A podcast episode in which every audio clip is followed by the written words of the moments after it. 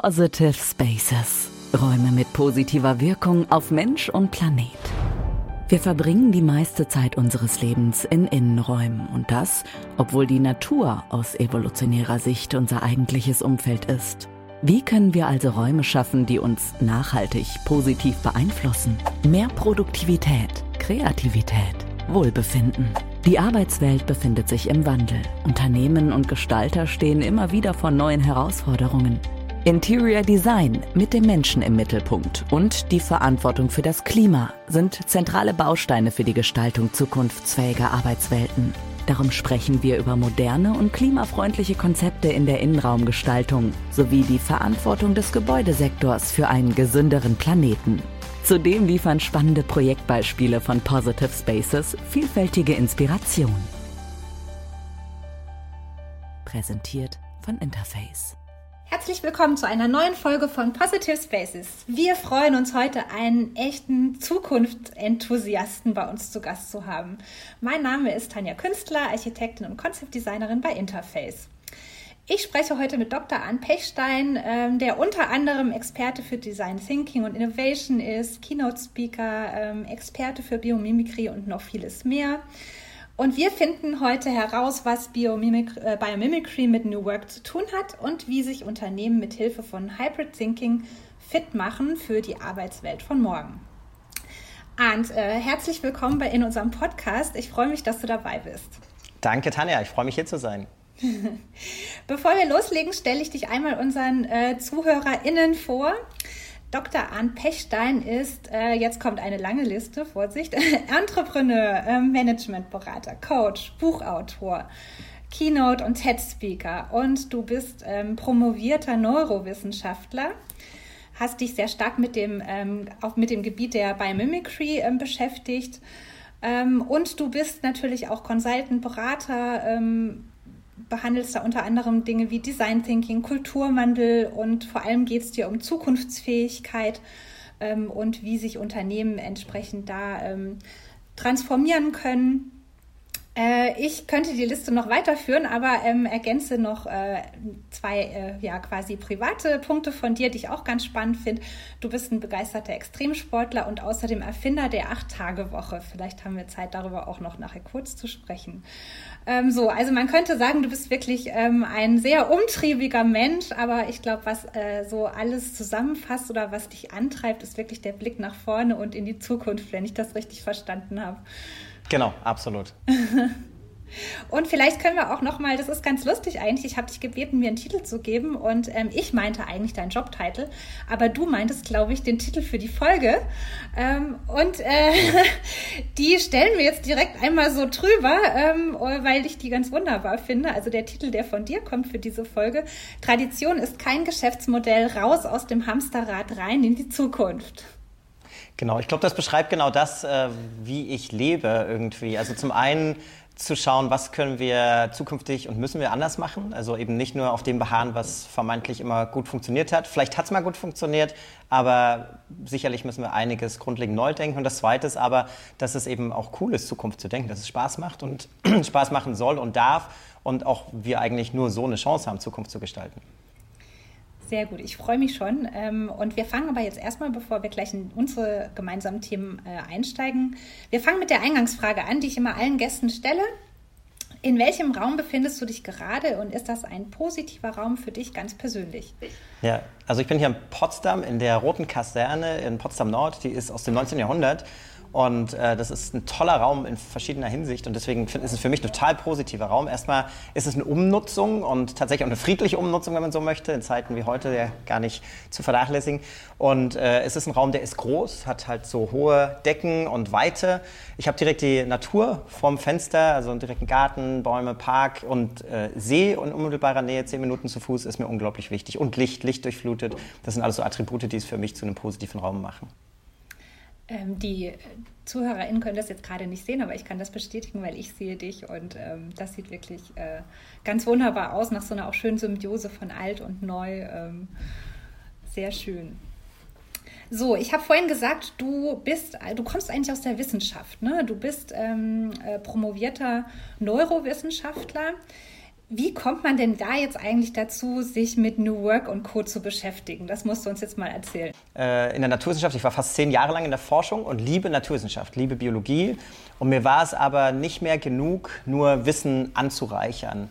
Und in einer Zeit, die getrieben ist von Wandel, auch von der Notwendigkeit, Dinge zu verändern, war es für mich klar, wir haben nicht ein Wissensproblem, wir haben ein Umsetzungsproblem und ich wollte mehr mit Menschen an Zukunft gestalten und nicht noch mehr Wissen anreichern. Und in der Wissenschaft wird man immer so nach dem Impact Factor gemessen, also wie oft man zitiert wird und ich wollte nicht Impact Factor, sondern ich wollte Impact und das war so das eine.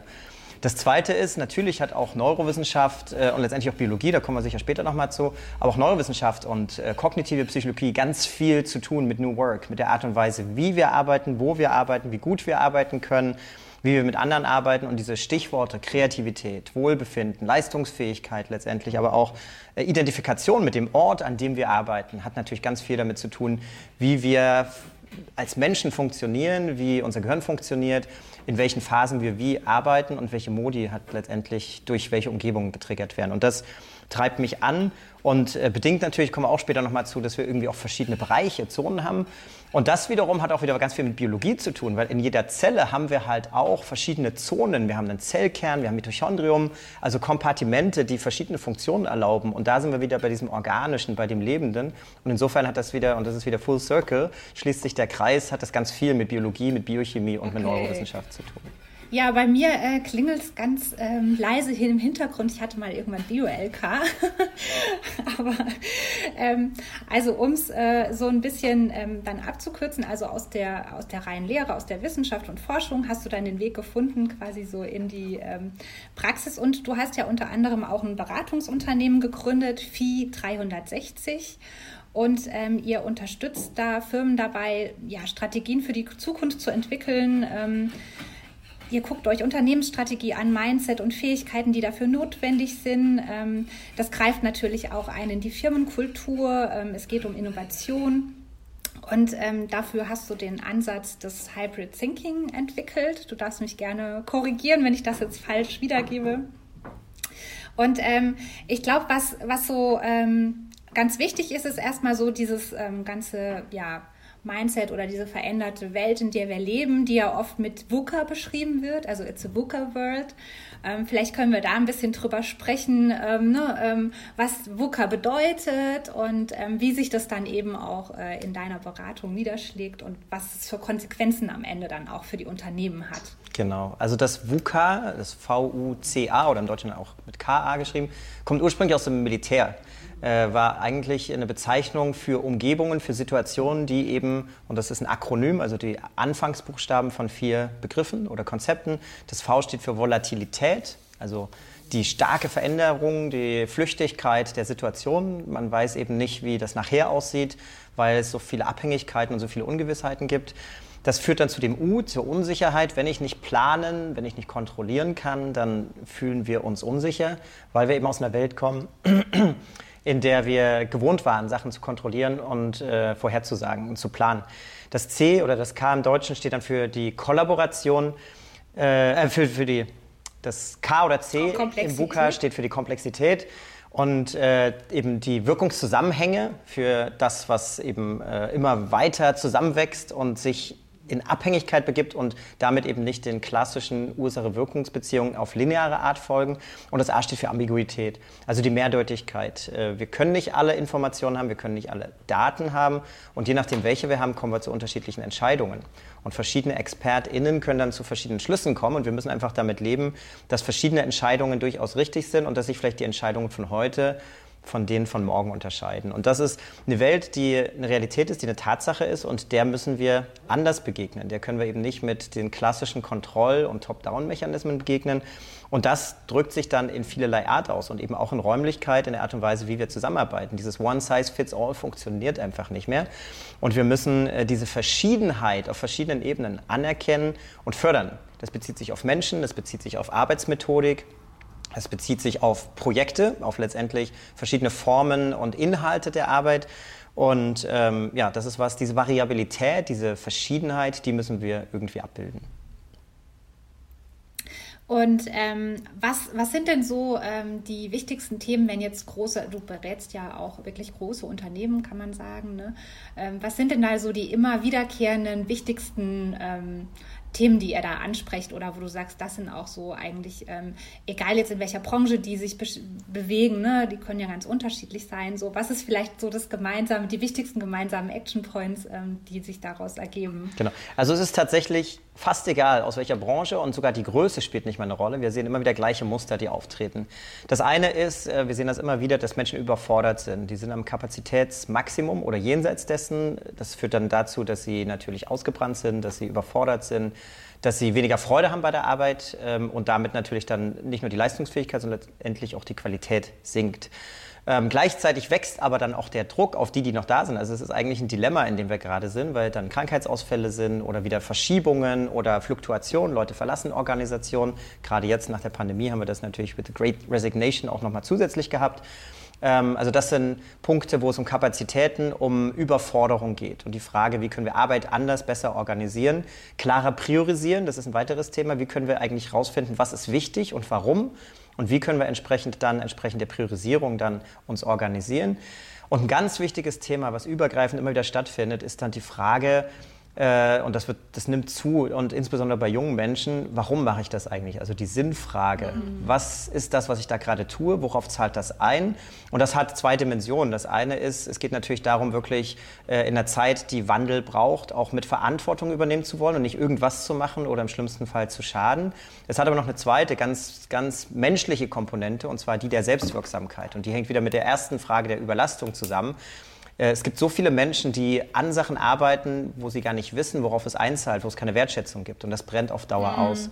Also dieser Mangel an Selbstwirksamkeit, der Mangel an Wertschätzung, der Mangel an Identität letztendlich mit dem, was ich ja zu großen Teilen meiner Lebenszeit tue, ist was, was wir immer wieder sehen. Und deswegen ist die Frage der Kultur, der Zusammenarbeitskultur auf verschiedenen Dimensionen in Bezug auf Arbeitsorganisation, Arbeitskultur und natürlich dann auch die Frage, wie machen wir uns zukunftsfähig, immer wieder diese Themen, die wir da betrachten. Okay, sehr gut.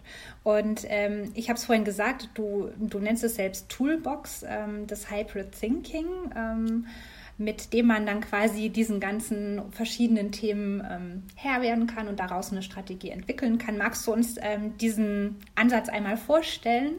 Wie gehst du da vor? Worum geht es da? Wie funktioniert es? Genau, also vielleicht dieses Hybrid Thinking, so ganz kurz Begriffserklärung, ist so im Prinzip eine Anlehnung an oder eine, eine, ein Wortspiel. Äh, es geht natürlich einerseits um Denken, aber es geht genau darum, auch dieses Denken in diesen Schubladen aufzubrechen. Also das Hybride, das Verschwimmen lassen von Grenzen, was wir in der heutigen Zeit brauchen. Es geht nicht darum, in einzelnen Methoden oder einzelnen Funktionen oder einzelnen Sektoren zu denken, sondern wenn wir eben von globalen Herausforderungen sprechen, dann können wir das nur gemeinsam schaffen. Da spielen Nationalstaaten keine Rolle, da spielen äh, einzelne Firmen, einzelne Abteilungen keine Rolle. Es muss halt kollaborativ gemacht werden. Das ist so erstmal der Begriff, worauf der zurückgeht. Und der Ansatz dahinter beruht auf Folgendem. Ich hatte ja eben über das VUCA gesprochen, also die Volatilität, Unsicherheit, Komplexität, Ambiguität. Und das ist negativ konnotiert. Immer wenn wir diesen Begriff VUCA hören, ist das was, oh Gott, das ist jetzt alles ganz schlimm und ganz schnell und äh, überfordert uns und wird befeuert natürlich durch die ganzen Medien, die uns auch die ganzen Negativnachrichten präsentieren und das macht was mit uns. Und da sind wir wieder bei den Neurowissenschaften. Das führt uns in die sogenannte gelernte Hilflosigkeit. Wir haben das Gefühl, das ist zu mächtig, wir können nichts tun, wir sind in einer Ohnmachtssituation und da müssen wir rauskommen. Und der Ansatz des Hybrid Thinking ist dann, des hybriden Denkens, das umzudrehen, das praktisch positiv zu konnotieren, umzudeuten und diesen vier Buchstaben eine neue Meinung, also eine neue Bedeutung zu geben. Und äh, das V steht da im Hybrid Thinking für die Vision. Das ist nämlich das Erste, was wir brauchen, wenn wir irgendwas verändern wollen. Und das fehlt auch in vielen Organisationen, das fehlt uns im Übrigen auch äh, in, in, der Gesellschaft, sind positive Zielbilder, die wir anstreben. Nicht Schreckensbilder, von denen wir weg wollen, die haben wir genug, aber die führen uns mhm. im Zweifel immer in die Polarisierung, sondern Sachen, die uns anziehen, die uns befeuern, die wir mit Leidenschaft und gemeinschaftlich angehen wollen. Das U ähm, und der Gegenspieler zu der Unsicherheit ist dann, wir müssen Menschen befähigen, zu AkteurInnen eines Wandels zu werden. Also nicht mit denen Wandel passiert, sondern sie befähigen, dass sie selber Treibende des Wandels werden. Und das U dann steht für Upskilling, also die Fähigkeit, unser menschliches Potenzial wieder zu entfalten. Da steckt halt sowas dahinter wie Zukunftskompetenzen, Future Skills. Ähm, die Frage, wie können wir eben wieder mehr und gerade in Zeiten, wo es immer mehr digitalisiert wird, wird das nämlich bedeutsam, wie können wir mehr menschlich sein, also Attribute und Fähigkeiten, Kompetenzen haben, die eben Maschinen nicht nachahmen können. Kreativität, Empathie, systemisches Denken, Werteorientierung, das sind alles Sachen, die uns zu handelnden Wesen machen und die uns unterscheiden von digitalen und algorithmischen Lösungen.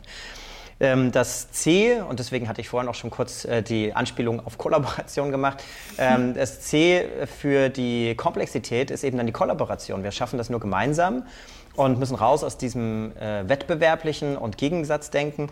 Und das A für die Ambiguität, für die Mehrdeutigkeit ist dann die Agilität, Anpassungsfähigkeit. Also wir müssen einfach versuchen mitzugehen mit dieser Veränderung und unsere Organisation ja. und letztendlich uns auch so aufstellen, dass Wandel halt natürlich ist, dass Wandel immer passieren wird und letztendlich, auch da sind wir wieder bei lebenden Systemen, bei der Biologie, Veränderung ist Teil des Lebens. Und wir haben irgendwie dieses Bestreben, alles zu bewahren, was einmal irgendwie so ist und das immer effizienter zu machen und zu maximieren. Und das funktioniert halt in einer veränderlichen Welt nicht. Und das sind eben diese vier Ansätze, also Vision, People Follow Purpose sozusagen. Dann ja. äh, die Menschen, das Upskilling und der Prozess, die Kollaboration, weil der Prozess muss halt den Menschen folgen, also Process follows People. Dann haben wir die Frage, was machen wir damit, also was kommt am Ende raus, die, auch die Wertstiftung, also es geht auch um gesellschaftlichen Auftrag und die Anpassungsfähigkeit, und da geht es eben Product follows Process, weil wenn ich nur, wenn ich die richtigen Prozesse habe, kriege ich auch gute Produkte raus. Und das alles ist dann eingebettet und da sind wir wieder bei natürlich auch hier Positive Spaces in Place, also was ist die Umgebung, die das alles ermöglicht und das sind letztendlich diese 4P. Das ähm also ich, ich glaube ja auch tatsächlich, dass dieses Thema Vision, Sinnstiften, ähm, dass das ein extrem, extremes Zukunftsthema ist. Ähm, und äh, dass, dass einfach Unternehmen sich natürlich auch im, im Sinne äh, ja, der, des Klimawandels ähm, positionieren werden müssen. Ähm, das ist natürlich auch äh, bei Positive Spaces, bei unserem Podcast. Es geht ja um positive Räume für den Menschen und den Planeten, auch immer ein ganz wichtiges Thema.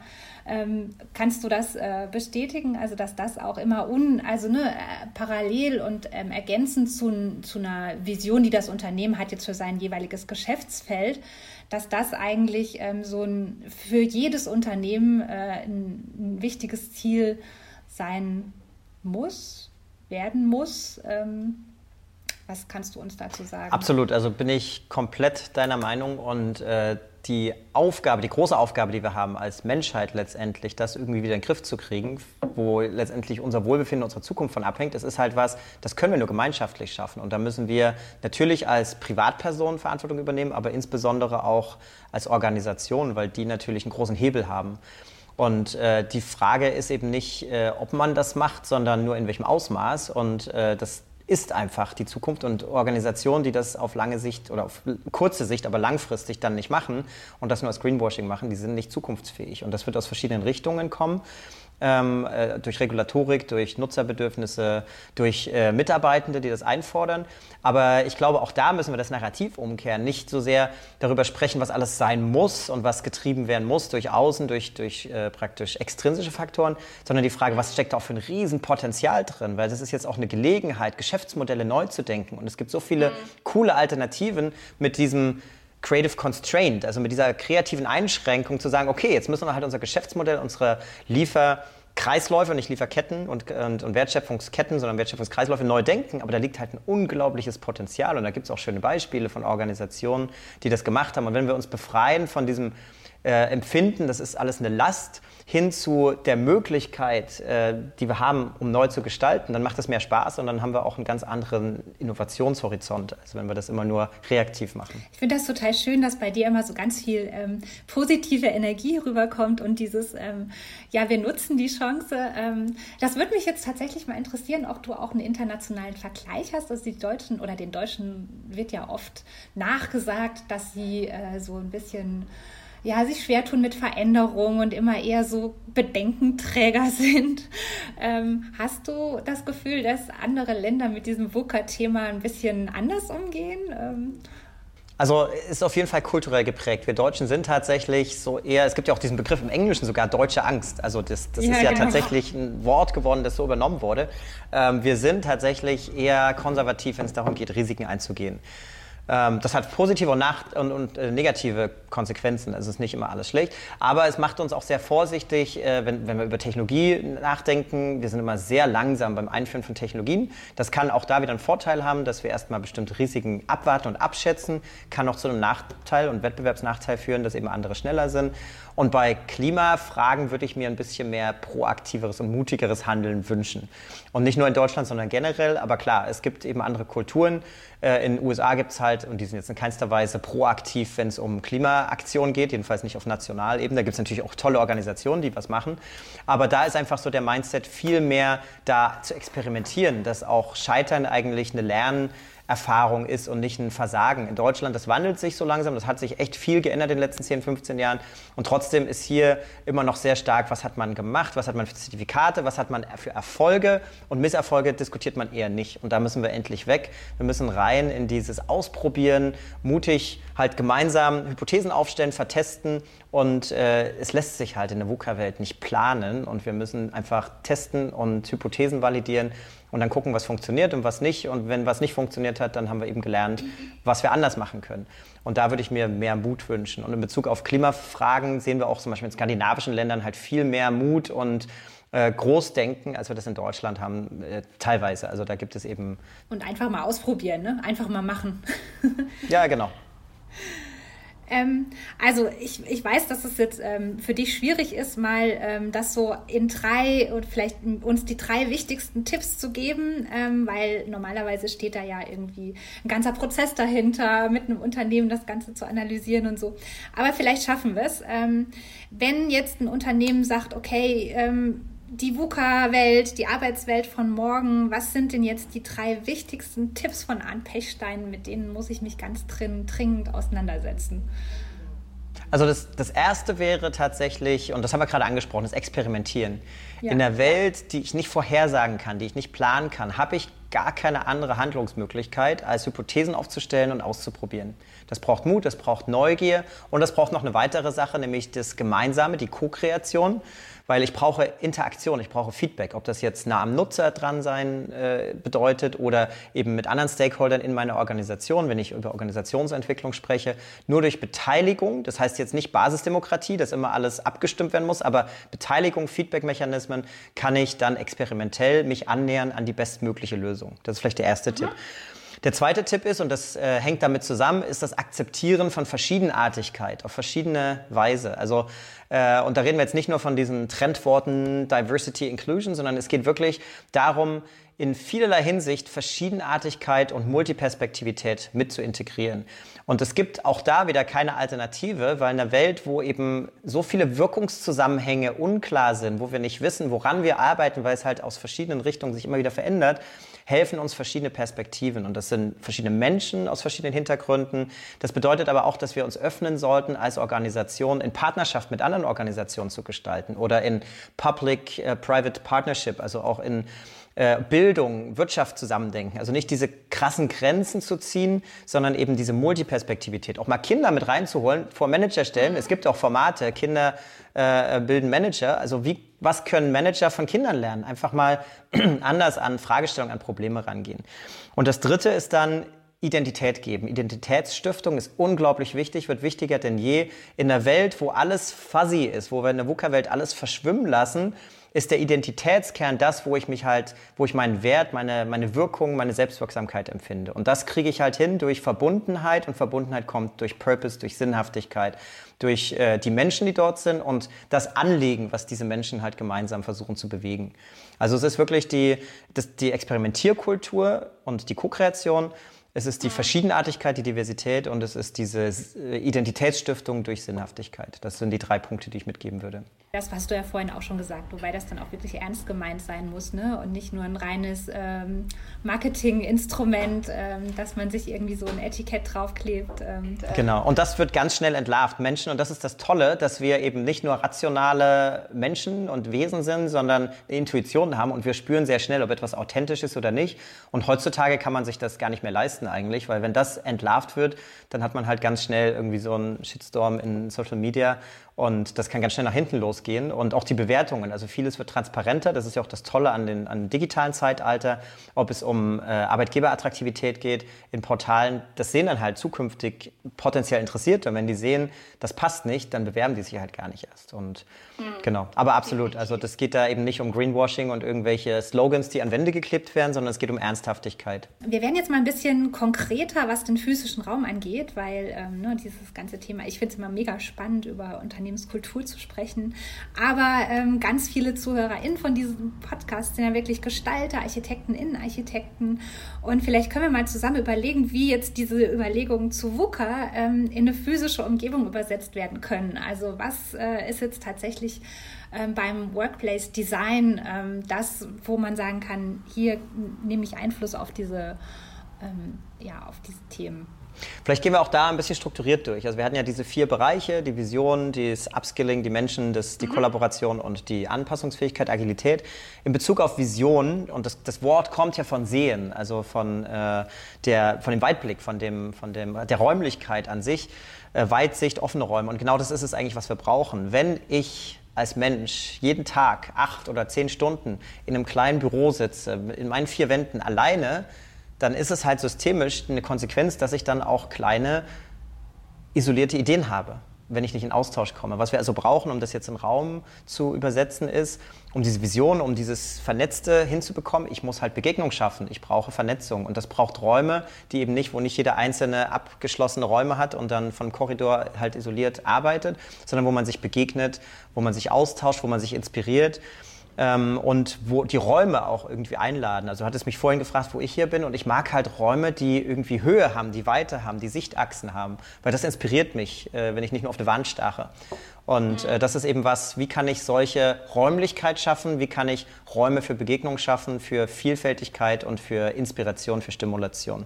Das wäre vielleicht das Erste ähm, der, in Bezug auf Vision. Ähm, das zweite ist dann die Frage, wie können wir lernen, also das Upskilling, wie können wir zusammenarbeiten. Und äh, da wissen wir, und da kommen wir wieder zur, zu meiner Wissenschaft zurück, wir wissen aus dem Tiermodell, also aus, aus Maus- und Rattenstudien, aus Verhaltensbiologie, dass zum Beispiel Tiere besser lernen, wenn sie in sogenannten Enriched Environments aufwachsen, als Umgebungen, die angereichert sind mit, mit, verschiedenen optischen Clues, irgendwelchen Symbolen und so weiter, dass das Lernen dadurch beschleunigt wird. Das heißt, wir brauchen Umgebungen, die uns stimulieren, die irgendwie Neugier auslösen, die Zufall ermöglichen. Wir, wir hören immer wieder von unseren Bubbles, von unseren Blasen. Wir sind heute mehr denn je in algorithmisch geprägten Umgebungen, die das verstärken, was wir eigentlich schon wissen und mit, uns mit Menschen begegnen lassen, die wir schon kennen. Und was wir machen können durch Raumdesign, ist eben das bewusst aufzubrechen, dass es Zufallsmomente gibt, dass es, auch das haben wir in der Biophilie natürlich als Prinzipien, diese Überraschungsmomente, dieses Entdecken, diese äh, positive Stimulation durch verschiedenste Sachen, durch Farben, durch Formen, durch äh, Raumgestaltung, das ist was, was äh, das Lernen anregt und was die Begegnung fördert. Und das Dritte ist dann die Frage ähm, der Agilität, der Anpassungsfähigkeit. Und da äh, gibt es mehrere Aspekte, gibt es eigentlich vier. Und das zugrunde liegende ist erstmal, dass wir nicht äh, für die Ewigkeit alles machen und dass immer alles statisch immer so ist, sondern dass wir auch Veränderung zulassen. Und das Erste ist, wir müssen Räume so bauen, dass sie sich an die Notwendigkeit anpassen. Also was brauchen äh, Teams, was brauchen verschiedene Projekte, was brauche ich heute, was brauche ich vielleicht in fünf Jahren. Also dass die Räume das zulassen, diese Dynamik. Das Zweite ist dann, äh, auch das kommt wieder aus den Neurowissenschaften. Deswegen funktionieren Post-its auch so gut, weil unser Gehirn funktioniert nämlich nicht nach Listen und Algorithmen, sondern assoziativ. Wir bilden, wir nehmen verschiedene Bilder und fügen die zusammen und formen dann neue Ideen. Und wenn Räume das zulassen, wenn ich zum Beispiel mobile Möbel habe, wo ich einen Flipchart oder ein Whiteboard habe und das kann ich mal rüberrollen ins andere Team und neben die Ideen der anderen stellen, dann entstehen da noch bessere Ideen. Das kann ich aber nicht machen, wenn ich einen Rechner habe, der fest installiert ist, einen Desktop und im anderen Büro und dann, dann treffe ich die Person halt so gut wie gar nicht und wenn nur auf der Tonspur. Also dieses assoziative, kreative Arbeiten. Was das dann wiederum macht, wenn Räume sich gestalten und anpassen lassen an die Teambedürfnisse, es erzeugt Ownership. Das Gefühl, dieser Raum, der gehört mir, aber nicht im Sinne, dass ich da irgendwie eine Überraschungseifigur auf meinem Rechner stehen habe oder ein Familienfoto und der der Desk ist meiner, sondern im Sinne, das ist unser Team, unser Teamspace irgendwie und den können wir gestalten und der passt jetzt genau zu dem Projekt und zur Situation, in der wir uns befinden. Und das vierte, und das spielt wieder auf die Nachhaltigkeit an, das ist mir auch ein ganz wichtiger Punkt, die Frage, wie können wir mit Ressourcen anders umgehen? Auch die Frage, wenn wir jetzt ein Office designen und gestalten und bauen, was für Materialien gehen rein, da können wir vielleicht nachher nochmal sprechen, aber auch die Frage, was... Ähm, ist die Umnutzung. Was, was kann ich damit auch langfristig machen, wenn ich vielleicht das Team verdopple, wenn ich das Team mal halbiere, wenn da vielleicht später mal eine andere Organisation reingeht, wenn ich mich ausweiten will, wie auch immer, dass man das schon mal mitdenkt. Also, dass man modular denkt, dass man äh, in, in Afterlife denkt. Also, was ist so eine Andersnutzung? Ja, ja. Und zukünftig, und da kommen wir vielleicht später nochmal zu, wenn wir das noch schaffen, äh, die Frage, gestalten wir eigentlich nur Arbeitswelten oder gestalten wir wirklich Lebenswelten, wo, äh, wo Sachen zusammenfließen, wo wir nicht nur arbeiten, sondern wo vielleicht entweder danach auch noch was anderes stattfindet, weil die Büros sind halt alle leer nach sechs, nach sieben, wie auch immer. Kann man die Räume nicht vielleicht anderweitig nutzen oder kann man die in Umgebungen, in Quartieren einrichten, wo sie in der Nähe zu anderen äh, Facilities sind, wo man ganz anders Leben integrieren kann. Also das hat wirklich nochmal so eine systemische Komponente. Das ist ähm, interessanterweise auch ein Punkt, den unsere ähm, Nachhaltigkeitsexperten, die schon zu Gast waren hier in dem Podcast, auch immer genannt haben. Also dieses Thema äh, Gebäude möglichst rund um die Uhr, ähm, 24-7 auch am Wochenende nutzen, ne? weil nichts ist schlimmer als eine Ressource, die nicht genutzt wird. Und ähm, warum kann da nicht vielleicht irgendwie der Verein seine Vereinssitzung am Abend machen oder, oder, oder? Ähm, das ist echt total spannend, dass das so ein wiederkehrendes äh, Thema irgendwie ist, bei den, aber aus den unterschiedlichsten Perspektiven. Ja, ja. Ähm, du hast gerade angesprochen das Thema Material. Äh, also was, was kannst du dazu noch sagen? Ja, also da ist vielleicht nochmal wichtig zu sagen, dass ähm, der Raum eben nicht nur was Abstraktes ist, wo es um, um den Raum an sich geht, sondern wirklich auch äh, wir, und das ist auch eine, eine grundlegende Paradigmenwechsel vielleicht, dass die Grundannahme und auch die Akzeptanz, dass wir multisensorische Wesen sind, dass wir nicht nur, das hat halt die Aufklärung und der Terrorismus, die haben das sehr stark getrieben, dass wir halt hochanalytisch rationale Wesen sind. Und das sind wir nicht. Wir sind, und das merken wir auch, wir haben zunehmende Erkrankungen, sowohl psychologisch als auch somatisiert ähm, durch äh, ja, diese, diesen Disconnect, durch diese, dieses Verlieren von Verbindungen zu uns selbst, zu anderen Menschen und zur Umgebung. Und das hat ganz viel mit halt Sensorik zu tun, mit der Art und Weise, wie wir uns, andere und unsere Umgebung wahrnehmen. Und da sind wir natürlich dann bei Materialität, bei äh, Raum und Materialität. Und was wir da brauchen, ist ein bewussterer und klügerer Einsatz von Materialien. Und wenn ich, wenn ich klüger und bewusster sage, meine ich zum einen, äh, gesünder. Also wir müssen, und das ist das Erste, äh, was können wir für Materialien einsetzen und auch da ersetzen, substituieren, dass wir eben keine äh, VOCs drin haben, also flüchtige Substanzen, die zum Beispiel gesundheitsschädlich sind. Und wirklich kritisch hinterfragen, was für Materialien gehen da rein, die und wenn ich von Gesundheit spreche, spreche ich zum einen von unserer Gesundheit, aber gleichzeitig damit verbunden ist natürlich auch die Gesundheit, die planetare Gesundheit, weil ähm, das hat natürlich auch ganz viel mit Nachhaltigkeit zu tun. Und und auch da reicht mir wieder das Denken nicht aus, nur gesund zu sein, sondern gesundheitsfördernd. Also wie können wir mit dem Raum dazu beitragen, dass wir einen positiven Beitrag und nicht nur einen nicht negativen Beitrag auf Gesundheit haben. Und da sind wir zum Beispiel bei der Biophilie und bei solchen Prinzipien. Wie können wir Klangelemente, wie können wir Form, wie können wir Materialität mit nutzen, um Wohlfühlumgebung zu schaffen, um gesunde und gesundheitsfördernde Umgebung zu schaffen, die uns auch wieder stimulieren, die uns inspirieren und da gibt es ja genügend Studien, die das belegen, dass eben die, das sich umgeben mit biologischen Analogien oder biologischen Materialien einen stimulierenden und gesundheitsfördernden Aspekt hat. Und ähm, das Dritte ist vielleicht noch, äh, es sollte ortsspezifisch sein. Also ich sollte dann auch nicht versuchen, jetzt das Mahagoni hier einzufliegen, weil es halt jetzt Biophilie ist, sondern gucken, was kann ich hier lokal nutzen. Ähm, zum einen, weil es eben im Sinne der Nachhaltigkeit auch wieder absolut sinnlos ist, über den ganzen Planeten Ressourcen rumzufliegen und weil es auch dieses Einzigartige des Ortes hervorhebt. Und auch das ist wieder was, was natürlich was mit Arbeitgeberattraktivität zu tun hat. Wie kann ich diese Identität stiften durch dieses Umfeld, was eben diesen Ort einzigartig macht? Und das vielleicht auch so dieser Aufruf an alle ArchitektInnen und Innenarchitektinnen, nicht zu versuchen, Sachen zu kopieren, dieses quadratisch praktisch gut, was immer war, Standardlösungen, sondern Lösungen zu entwickeln, die halt einzigartig sind, die irgendwie besonders sind, die den Raum besonders machen und, und da kommen wir wieder auf den Punkt, was ich vorhin sagte, vielleicht auch im Austausch entstanden sind mit den Menschen, die dann letztendlich nutzen. Also auch eine Co-Kreation, auf jeden Fall ein Feedback dessen, was dann genutzt werden soll, weil es gibt halt nicht diesen Blueprint, diese Blaupause, äh, was irgendwo anders super funktioniert, kann absolut scheitern an einer anderen Stelle. Und dieses Bewusstsein hat auch ganz viel mit Materialität, mit Raum und mit äh, Manifestierung äh, der Prinzipien im Raum zu tun. Wir bewegen uns natürlich jetzt gerade noch so ein Paralleluniversum. Wir sprechen vom Metaversum, Web 3.0. Das ist auch nochmal ganz spannend. Was passiert da? Und wie kann ich bestimmte Prinzipien multisensorisch, und da habe ich ja viel mehr Freiräume, vielleicht auch in eine virtuelle Welt später mal bringen? Und das ist auch was, womit man sich, glaube ich, jetzt auseinandersetzen sollte, diese Kombination, weil auch da ist natürlich Multisensorik möglich und da bin ich total frei in der Gestaltung. Also habe ich auch vom Kostenpunkt her, da spielt es halt gar keine Rolle, ob ich da ein riesen Wasser habe und da kann ich Welten kreieren, die so gar nicht physisch möglich sind oder die finanziell und ökonomisch gar nicht sinnvoll wären, weil ich da halt null Grenzkosten habe, ob ich das eine oder das andere als, als Welt kreiere. Und damit kann ich aber durch diese extrem starke Illusion des, der virtuellen oder Augmented Reality, kann ich halt äh, ähnliche Effekte erzielen, obwohl ich mich in der virtuellen Welt befinde. Also diese Kombination wird, glaube ich, auch nochmal ganz spannend. Geht zwar weg von der tatsächlichen Haptik oder, oder äh, Materialität, aber bringt diese ähnlichen Attribute halt in eine Welt, wo noch viel mehr möglich ist. Und das ist, glaube ich, auch ein Spielfeld, wo ganz viel passieren wird. Was, was das beides vielleicht verbindet, ist ja so das besondere Erlebnis schaffen, oder? Also, dass ein, dass ein physischer Raum ein besonderes Erlebnis schafft ähm, weil es mich ähm, ja, emotional und sinnlich anspricht auf, ne, auf, auf verschiedenen Ebenen.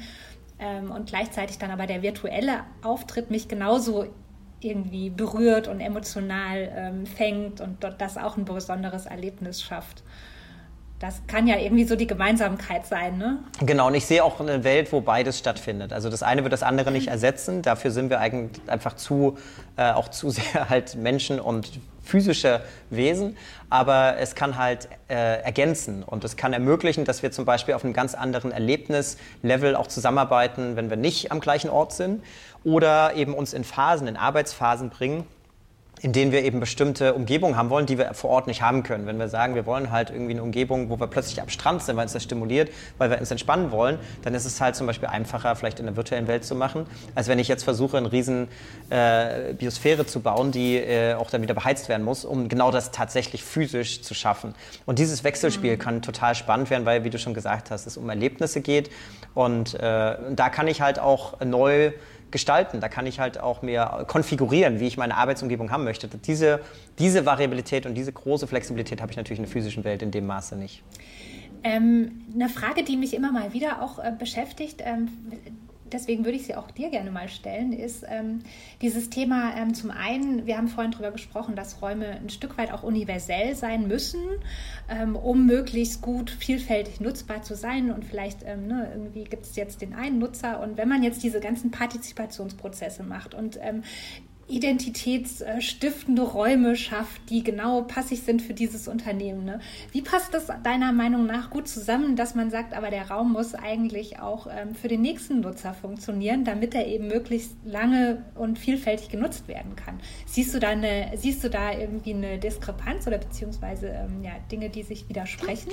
Eigentlich nicht, weil das geht zurück auf das, was ich vorhin auch schon sagte. Wir sollten modularer denken. Auch das ist ein Gestaltprinzip. Du hast ja vorhin das Biomimicry angesprochen, also die Bioinspiration was können wir aus der Natur lernen, aus lebenden Systemen. Und ein Grundprinzip des, und, und auch ein Erfolgskriterium lebender Systeme ist, dass die immer modular aufgebaut sind. Ein Baum hat halt Tausende an Blättern und Zweigen und wenn da halt was abfällt, dann funktioniert der Rest noch und lässt sich neu konfigurieren. Und diese Rekombination, auch dieser Begriff ist ja letztendlich, kommt ja aus der Biologie von Erbgut, von, von Möglichkeiten, äh, ermöglicht unglaubliche Vielfalt und geht doch immer wieder zurück auf ähnliche Elemente, Grundelemente. Und diese Modularität sollten wir denken. Also wie können wir mit bestimmten Modulen, funktionalen Modulen, eine Vielzahl an Möglichkeiten schaffen, sodass wir belie quasi beliebig viele Gestaltungsmöglichkeiten haben. Und das fehlt mir in vielen, vielen äh, Büro- oder generell ähm, baulichen Umgebungen. Okay, also vielleicht fühlen, fühlen sich die Leute heute inspiriert und ähm, wir sehen dann noch mal ein paar spannende neue Ansätze. Das wäre ja auch total spannend. Ähm, und wir sind jetzt so langsam schon ähm, in der Zeit so fortgeschritten, dass wir zur Abschlussfrage kommen müssen. Ähm, wie stellst du dir die Arbeitswelt äh, im Jahr? Eigentlich heißt es 2030, aber für dich als Future Enthusiast ähm, würde ich das auch erhöhen. Ähm, wie stellst du dir die Arbeitswelt vielleicht in 30, 40 Jahren vor? nochmal anders. Also ich glaube, wir sollten uns lösen davon, wirklich ähm, Arbeitswelten nur als Raum oder Gebäude zu denken. Für mich ist in der Zukunft, fließt das viel mehr zusammen. Das geht wieder zurück auf dieses Hybride. Also eigentlich sollte Arbeit eingebettet sein in Wohnquartiere. Also die Frage wirklich, es geht nicht mehr um Etagen, es geht nicht um Räume, es geht nicht um Gebäude, es geht nicht um einzelne Organisationen, sondern wie können wir ein ganzes Stadtquartier so entwickeln, dass dort Arbeit und Leben und Freizeit stattfindet, Begegnung stattfindet, multigenerational. Ähm, vielleicht ein schönes Beispiel, was man möglicherweise so kennt, sind diese Superblocks in Barcelona, wo die komplett diese äh, Areale neu strukturiert haben, wo Begegnung stattfindet, Verkehr wurde reduziert aus den, also nur im, im Umkreis sozusagen erlaubt. Und dort findet halt eine ganz andere Begegnung, ganz andere auch äh, lokale äh, Läden und so weiter statt. Und das wäre mein Wunsch, das mehr zu verzahnen. Und was das nämlich auslöst, ist jenseits der, des, äh, des Wohlbefindens bei der Arbeit, ist, dass wir zum Beispiel weniger Mobilität hätten. Wenn wir nicht immer von A nach B durch die ganze Stadt, die einen gehen vom einen zum anderen und umgekehrt, dann könnten wir halt diesen ganzen äh, Verkehr auch reduzieren. Dann würden wir ein besseres Work-Life-Blending hinkriegen, weil vielleicht dann die Kindereinrichtungen und die Freizeiteinrichtungen und die, ja, was auch immer, so Einkaufsmöglichkeiten halt alle in der Umgebung, im Kiez, in, im Quartier sind. Wir haben eine gesündere Umgebung, wir können das verzahnen, wir können das Office direkt am Park haben und, äh, und so weiter. Also es gibt halt andere Möglichkeiten. Das bedingt aber auch da, dass wir wieder mehr zusammenarbeiten, dass das nicht isoliert gedacht wird, dass die einen Wohnraum optimieren, die anderen machen Arbeitsraum, die anderen machen Stadtplanung, sondern das muss halt zusammen gedacht werden. Aber das wäre so mein Zukunftsbild für eine, für eine Smart City. Also Smart City nicht nur im Sinne von digitalisiert, sondern eben auch smart gedacht. Das geht ja auch so in die Richtung 15-Minuten-Start und so. Genau, richtig, richtig. Ja, ja, genau. Ja. Ähm, eine sehr schöne Vision, ähm, der ich mich auch gerne anschließe. Äh, Arndt, vielen lieben Dank, dass du heute bei uns warst. Und ähm, also die fast äh, dreiviertel Stunde oder 40 Minuten sind verflogen für mich. Ich könnte noch ganz lange weitersprechen. also ganz äh, herzlichen Dank, Sehr dass gerne. du dabei warst. Ähm, und für diejenigen, die zugehört haben, ähm, es freut mich, dass Sie heute wieder dabei waren und vielleicht schalten Sie auch nächstes Mal wieder ein, wenn es heißt Positive Spaces, der Podcast von Interface. Einen schönen Tag wünsche ich. Bis dahin. Tschüss.